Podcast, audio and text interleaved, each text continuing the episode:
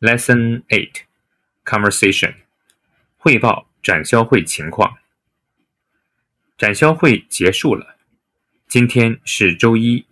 胡忠信要在例会上汇报工作。参加会议的还有高经理、王秘书和市场部张经理。上个星期，小胡代表我们公司参加了展销会。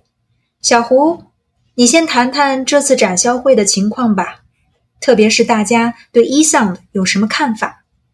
好的，在这次展销会上，大家对 eSound 很感兴趣，特别是 eSound 的功能和设计都很让人满意。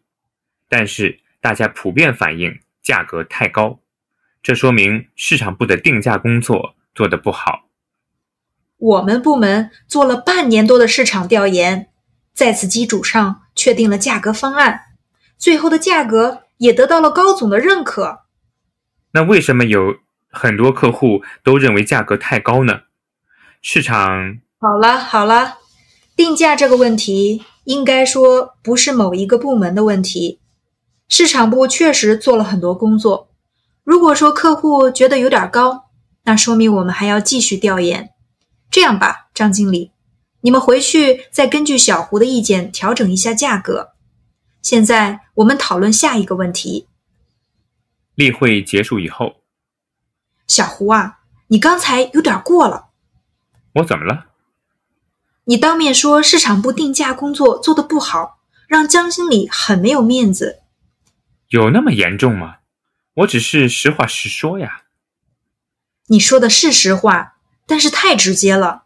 中国人很要面子，就算你觉得他们工作做得不好，说话的时候也要给他们留点面子，否则会很伤和气的。留面子？那怎么说呀？你可以这样说：我们的展销活动很成功，只是价格有点偏高。啊？要这样说呀？对呀。还有。